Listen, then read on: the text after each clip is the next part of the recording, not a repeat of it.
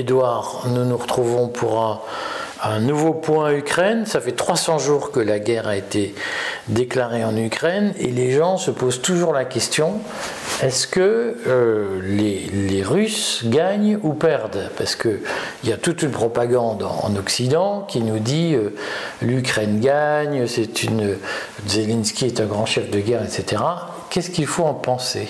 Qui gagne aujourd'hui cette guerre? Alors, je pense premièrement que euh, ça fait partie de la, de la stratégie russe euh, qui est de ne, euh, de ne pas dévoiler les objectifs véritables.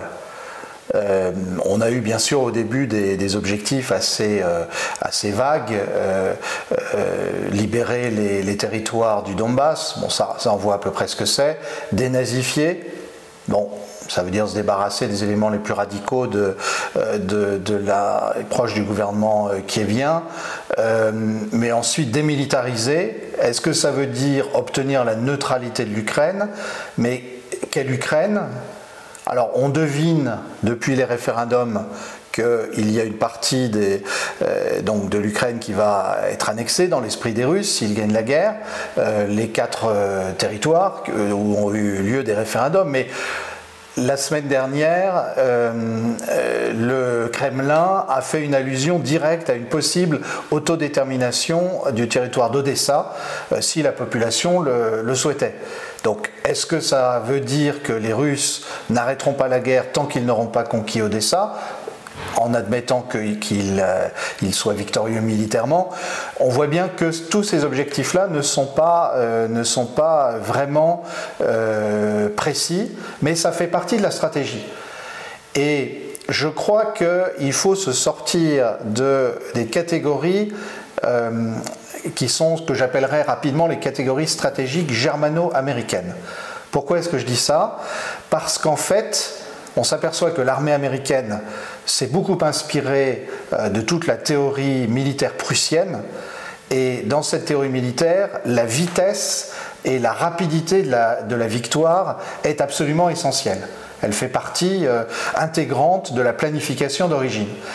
Et, la euh, Blitzkrieg, la guerre éclair. Alors, la guerre éclair, le Blitzkrieg étant la caricature de, ce, de, cette vision des choses, mais on peut prendre la, la façon dont Bismarck et l'état-major prussien avaient planifié euh, la guerre de 1870, effectivement, qui est une guerre qui a duré quelques mois, et euh, l'important était la vitesse d'exécution.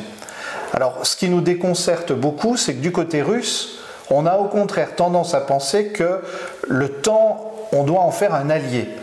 Et c'est ça que les Russes mettent en place euh, euh, depuis euh, le mois de février, ce qui déconcerte énormément les Occidentaux, puisque, on l'avait dit dans une vidéo précédente, les Russes sont entrés à un soldat contre trois en Ukraine, ce qui était absurde d'un point de vue de conquête rapide, et de fait, il n'y a pas eu de conquête de l'Ukraine. Les, Russes ont même fait une feinte de conquête de Kiev et puis ils se sont retirés. Euh, on en avait parlé. Euh, et, là, on a l'impression que la, stratégie russe consiste à s'engager dans la durée. Alors pourquoi? Euh, De leur point de vue.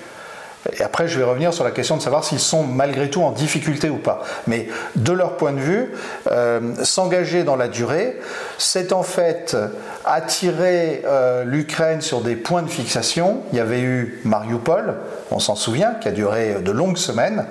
Euh, et aujourd'hui, le point de fixation, c'est Bakhmut qu'on appelle aussi euh, Artiemovsk, euh, qui est euh, effectivement un lieu très fortifié par l'armée ukrainienne depuis 2014 et qui est un point relativement clé pour le contrôle du Donbass. Or, on s'aperçoit que depuis plusieurs semaines, les combats font rage à cet endroit et d'après des estimations relativement fiables, l'Ukraine perdrait entre les tués et les blessés à peu près 500 1500 euh, soldats par jour, ce qui est tout à fait considérable. Depuis le temps que dure cette bataille, on considère qu'il y a 10 000 euh, soldats ukrainiens tués ou blessés qui, ont, qui, sont victimes de cette bataille-là précisément. Alors, on voit bien que l'idée, c'est de prendre son temps, d'épuiser l'armée ukrainienne, bien sûr, qui a des capacités de mobilisation indéniables, mais la Russie a une population plus, plus nombreuse et n'a effectué qu'une mobilisation partielle. Et puis, l'idée, c'est aussi d'épuiser les stocks de l'OTAN puisque on sait que l'OTAN et les différentes armées, les États-Unis, mais aussi d'autres, livrent régulièrement des, munitions et puis euh, des, missiles pour euh, se défendre contre les, contre les attaques des missiles russes. Or, on entend beaucoup dire ces jours-ci qu'il y a un relatif épuisement des stocks de l'OTAN. Euh, et euh, on peut se demander dans quelle mesure la Russie ne joue pas cette, cette carte. Une guerre qui dure, c'est une guerre qui euh, met en tension non seulement l'armée ukrainienne, mais aussi l'OTAN. Alors, à partir de là, se pose la question de savoir si malgré tout, pour les Russes, ça n'est pas plus difficile que ce que veut bien, veulent bien dire les communiqués quotidiens du ministère de la, de la Défense russe. Il est certain que euh, les pertes ukrainiennes à, à Bakhmut, pour, pour euh, tirer reprendre cet exemple, pardon, euh, les, pertes ukrainiennes sont très élevées, les pertes russes ne sont pas négligeables, elles sont de 1 pour 5. il y a à peu près un, soldat hors de, mis hors de combat du côté russe pour 5 soldats du côté ukrainien. D'où viennent ces chiffres?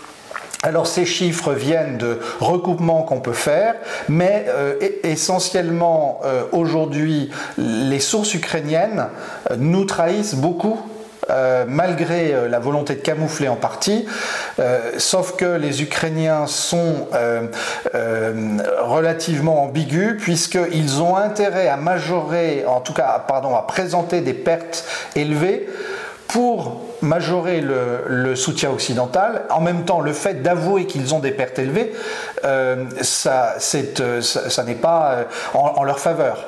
Euh, mais euh, on a un certain nombre de témoignages aussi de, euh, de médecins qui sont volontaires, des médecins occidentaux, qui se sont rendus dans la région, dans la, zone de combat, et qui ont fait état de l'afflux quotidien de, de, blessés et des difficultés qu'il y a pour traiter le nombre de blessés qui affluent. Or, on sait que en général, il y a trois blessés pour, pour un tué.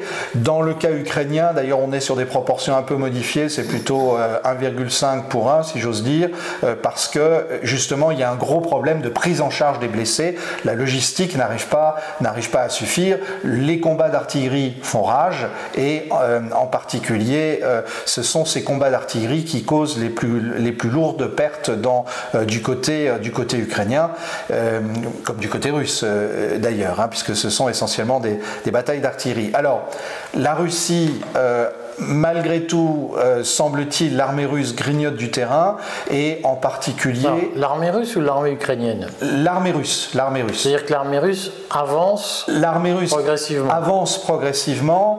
Euh, pour donner un exemple, il y avait eu ce qui avait, ce qui avait caractérisé la phase de septembre à novembre, ça a été le retrait euh, de l'armée russe de territoires qu'elle considérait ne pas pouvoir tenir. Les territoires euh, du nord, autour de Kharkov, de Kherson. Et, puis la fameuse histoire de Kherson. Alors, à Kherson, la ligne de front est stabilisée. Euh, le long du, du, Dniepr. Donc là, il ne se passe rien. Donc il n'y a pas eu de percée ukrainienne. Il n'y a pas eu de percée ukrainienne. Et alors, n'oublions pas que nous parlons de semaines où il a d'abord beaucoup plu. Et puis, euh, depuis, il y a, d'énormes brouillards, ce qui fait que euh, même pour les batailles d'artillerie, c'est difficile. Et par ailleurs, euh, la stratégie russe a consisté d'une part à se concentrer sur le Donbass, la reprise lente des territoires à l'ouest de Donetsk d'une part, et puis plus au nord, ce dont nous parlions, à savoir Artiemovsk. Et puis, pour donner un autre exemple de grignotage, euh, effectivement, on peut considérer que euh, un tiers des territoires qui avaient été perdus dans la région de Kharkov et Liman ont déjà été repris par les Russes. donc c'est une, effectivement, on revient à ce qu'on disait à l'origine, c'est-à-dire... Ce sont des petites bandes de territoire. Ce sont des petites bandes de territoire. Pas des grandes étendues. Ce, ce, ne sont pas des, des, grandes étendues, mais on a... en, fait, ça, ça ressemble plus à la guerre de 14 euh, qu'à euh, la Deuxième Guerre mondiale. On voudrait qu'il y ait du blitzkrieg, qu'il y ait des percées, des blindés. Euh, en fait, depuis 2014, l'armée ukrainienne a creusé des réseaux de tranchées et a établi des fortifications tout le long de cette ligne de front. Et effectivement, pour l'armée russe, il s'agit de s'emparer, de trancher les unes, les unes après les autres. Euh, et euh, en perdant, alors là c'est la différence avec les deux guerres mondiales, en perdant le moins d'hommes possible, puisque euh, l'homme est devenu rare, pour, le soldat russe est devenu rare et il est préservé par, par le commandement. Il se pose à partir de là une question, c'est est-ce qu'on va assister à ça pendant des semaines et des semaines, des mois et des mois, avec vraisemblablement euh, euh, un avantage progressif à la Russie qui mettra de plus en plus des soldats mobilisés et qui, d'autre part, détruisant les, euh, infrastructures électriques et toute la logistique, les voies de chemin de fer, rendra de plus en plus difficile à tenir le combat pour, l'armée ukrainienne. On est parti euh, sur des mois. C'est peut-être une carte que joue euh, la Russie, ou bien y a-t-il, comme euh, le dit la rumeur, un projet d'offensive plus importante et qui serait déclenché sans doute au début de l'année prochaine si on est euh, honnête comme observateur, on est incapable de répondre puisque euh, précisément on y revient, le fait de masquer les objectifs fait partie euh, de la stratégie russe. Concrètement, on, a tous bien noté, je crois qu'il y a les opérations militaires à proprement parler sur le terrain, mais en réalité ce conflit se place surtout ailleurs, sur le terrain des sanctions, puis de la recomposition économique qui découle des sanctions. Euh, aujourd'hui, où en est la Russie dans ses relations avec la Chine et avec ces fameux BRICS qu'on nous a présentés comme l'alternative à l'alliance ou à la lutte contre l'Occident? Alors, effectivement, euh, la conséquence des sanctions euh, des États-Unis et de l'Union européenne vis à -vis de la Russie amène euh, cette dernière à euh, euh, finir un, retournement vers, vers l'Asie centrale et vers l'Extrême-Orient qui avait commencé en 2014 après la première vague de, de, sanctions. on a vu effectivement deux série d'accords euh, avec la Chine d'abord, avec en particulier une partie de, euh, du gaz qui ne sera pas vendu aux Européens euh, ira, vers, vers, la Chine. on a d'autre part des accords économiques qui ne cessent de se renforcer avec l'Inde. Et ça, c'est peut-être le plus inattendu pour les Occidentaux, euh, puisqu'il faut se rappeler qu'au printemps, il y a eu une bonne dizaine de délégations américaines ou britanniques qui se sont rendues en Inde en demandant à l'Inde d'adhérer aux sanctions, en tout cas de ne rien faire pour aider la Russie. Or, euh, l'Inde, euh, enfin, euh, Vladimir Poutine et, Modi, le président indien, se sont entretenus vendredi dernier pour renforcer au contraire les relations économiques. On s'aperçoit qu'il va y avoir un renforcement des, relations économiques pour l'achat de, pétrole russe par, l'Inde, qui bien sûr l'obtient à un prix bon marché, mais qui ensuite est en mesure de le revendre très cher, par exemple, à l'Union européenne. C'est ce qu'ils font Est-ce que ils, ont commencé, bien sûr. Hein. Il ne faut pas se, faut pas se faire d'illusions. Euh, une partie du pétrole que nous achetions auparavant russe, nous l'avons acheté à l'Inde ces derniers mois et à un prix bien plus élevé que euh, ce que nous aurions payé euh, aux Russes, parce que bah, les, Indiens auraient tort de se, de se priver. on a simplement, ce qui est intéressant, c'est qu'il y a l'idée aussi que l'Inde, la Chine et peut-être d'autres pays doivent prendre la place des entreprises européennes ou américaines qui se retirent euh, de, euh, de Russie.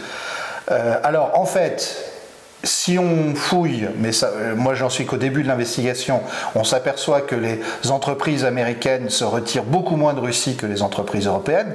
Les Européens prennent au sérieux euh, les sanctions, euh, les Américains jouent avec, avec la lettre des, des, sanctions et ils y, ils y, tireront avantage, ils en tireront avantage. On a une autre série de relations qui s'établissent euh, et qui sont moins spectaculaires, mais euh, malgré tout qui veulent, dire que la Russie progressivement essaye d'effacer l'impact des sanctions européennes. C'est le renforcement des relations avec la, Turquie, euh, avec l'Iran, euh, il ne faut pas oublier que l'Iran est un pays qui, en plus, peut apprendre à la Russie comment vivre avec des sanctions, puisque eux, ça fait une quarantaine d'années qu'ils ont appris à se, débrouiller. Et sans doute, euh, ce qu'il y a de plus étonnant est ce qui est en train de se passer dans le triangle Arabie saoudite, Russie, Chine. Euh, le président Xi Jinping a fait récemment une visite d'État très remarquée en Arabie saoudite. L'Arabie saoudite euh, commence à s'intéresser de plus en plus aux technologies euh, vertes et, un certain nombre d'innovations pour l'ère de l'après-pétrole mmh. et voudrait s'approvisionner en Chine. mais d'autre part, l'Arabie saoudite envisage de faire une partie de ses transactions pétrolières en yuan et enfin, l'Arabie saoudite souhaite euh, avoir des relations économiques étroites avec la Russie et l'une des, caractéristiques euh, principales de, l'accord qui est en train euh, d'émerger, formel ou informel, c'est que la Russie et l'Arabie saoudite sont d'accord sur la détermination des cours du pétrole au sein de l'OPEP ou de l'OPEP+. donc, on voit que non seulement l'Union européenne, mais les États-Unis sont confrontés à quelque chose qu'ils n'avaient pas attendu, qui est là ce qu'on appellera, pas forcément le terme, mais la résilience de la Russie. Alors bien sûr, il y a des, il y a des chutes de production, l'industrie automobile, mais la Chine va prendre la place. Euh, il y a d'autres domaines où, euh, dans les, technologies de pointe, où le gouvernement russe essaye de faire en sorte qu'il y ait une substitution d'industrie nationale aux industries étrangères, en particulier américaines ou européennes, qui, avaient investi en Russie. globalement, la, récession euh, russe euh, sera, qu'on avait anticipé comme pouvant aller jusqu'à 20-25%, sera vraisemblablement plutôt de 5-6% euh, pour l'année 2022, ce qui finalement rend anéanti l'espoir que américains et Union européenne avaient placé dans l'effet des sanctions pour dissuader la Russie euh, de euh, mener une guerre longue en Ukraine et d'une manière générale euh, de mettre en cause l'ordre de sécurité qui était en train de, s'établir en, Europe avec une, extension permanente de, l'OTAN. Je pense que c'est le, principal résultat de, l'année 2022 pour revenir sur tout ce qu'on disait sur les opérations militaires et les mettre en regard des opérations géopolitiques, euh, eh bien, euh, on peut dire que la Russie n'a pas eu de gains spectaculaires du point de vue militaire par rapport à ce qu'on attendait. On voyait l'armée euh, russe s'établir à Kiev, renverser le gouvernement, c'est ce que certains avaient dit. alors de ce point de vue-là, on peut être déçu. Certains diront c'est une défaite, mais les uns et les autres connaissent-ils vraiment le plan d'origine? Je crois que personne ne le connaît, il n'y a que les Russes qui le, connaissent. Mais deuxièmement, si on regarde, finalement, euh, il y a euh, euh, la, Russie est en mesure actuellement de contrôler un peu moins de, 20% du, territoire de, l'Ukraine dans ses frontières de, 1991. Elle finira peut-être à, à 25% à la fin de la guerre, dans un objectif minimaliste, d'une part, et d'autre part, euh, la Russie se sera en partie affranchie d'un certain nombre de dépendances économiques euh, euh, qu'elle avait vis-à-vis de l'Union européenne ou des États-Unis. Donc le bilan est sans doute plus positif que certains veulent bien le dire, même s'il est moins spectaculaire. mais encore une fois, la Russie joue dans le temps long et je crois que c'est la principale différence avec euh, les États-Unis ou l'Union européenne, euh, en particulier l'Allemagne, qui ont toujours eu le, sentiment qu'on euh, ne gagnait que quand on luttait contre le temps. Et les Russes font du temps leur allié. même Lénine avait dit il faut troquer de l'espace contre le temps. en cela, il était, plus russe que, que communiste. Dernière question. Est-ce que tu penses que la guerre peut se terminer en 2023 alors, euh, comme toujours, euh, euh, enfin, je reprends la formule bien précise, l'anticipation est très difficile, surtout quand il s'agit de l'avenir, mais je vais me risquer une anticipation. moi, je suis convaincu que la guerre s'arrêtera en 2023, pour deux raisons. La première, euh, c'est euh, le fait que euh, je ne pense pas que l'armée et la société ukrainienne puissent tenir à ce rythme d'attrition au-delà de quelques mois objectivement, et encore une fois, je pense qu'on le dit souvent au Coréen des stratèges, mais la guerre ne doit pas nous, détourner de, de penser aux premières victimes de cette guerre qui, sont la, société ukrainienne. Une société ukrainienne très éprouvée par l'histoire du XXe siècle, très marquée par les 20, les, les 20 ou 30 dernières années, et qui là en plus se retrouve dans les conditions hivernales, avec souvent sans électricité, voire sans eau, euh, avec, une part, avec des familles déchirées par, par l'immigration donc les tensions sont, extrêmement fortes, et ça je crois qu'il faut l'avoir en, tête, et euh, le rythme de perte de l'armée ukrainienne, auquel on faisait allusion tout à l'heure, euh, est, je pense, insoutenable euh, sur le long terme, malgré la poigne de fer du régime de Zelensky. Hein. Je crois qu'il faut sortir de l'image bisounours qu'on a du régime de Zelensky. Je ne cherche pas à le juger, parce qu'après tout, il est chef de guerre et euh, son but est, de gagner. Hein. Quand on mène la guerre, c'est pour la gagner, mais ça se fait avec une coercition maximale. On, a parlé de coercition pour la mobilisation russe, euh, il faudrait en parler du côté ukrainien, et elle est sans doute beaucoup plus forte du, côté ukrainien. Euh, deuxième facteur, je pense que l'effet boomerang des, sanctions sur l'Union européenne, euh, va forcément ébranler ce front apparemment uni. Euh, la récession allemande, hein, il, faut, faut avoir un chiffre en tête, l'Allemagne a dépensé depuis le 24 février 1,5 milliard d'euros par jour pour éviter la catastrophe énergétique. 1,5 milliard d'euros par jour. Euh, c'est-à-dire que, euh, en fait, euh, l'industrie allemande est au bord de la rupture dans un certain nombre de secteurs, à commencer par l'industrie chimique. Les, PME et les ETI sont en grande difficulté quand elles n'ont pas fait faillite. Et l'approvisionnement en gaz, malgré tout, ce qu'on dit, a, a chuté de 25%. Donc il faut avoir ces chiffres-là en tête. Et c'est l'Allemagne. Donc on imagine d'autres euh, euh, pays plus vulnérables. Et même aux États-Unis, est-ce qu'il euh, n'y aura pas un moment l'idée que le pragmatisme doit l'emporter? Donc pour ces deux raisons, point de rupture atteint par euh, la société et l'armée ukrainienne, et d'autre part, effet boomerang des, sanctions euh, sur euh, les, les États-Unis et surtout sur l'Union européenne, je pense qu'il y a un moment où on ira vers la négociation. Et ça sera en 2023.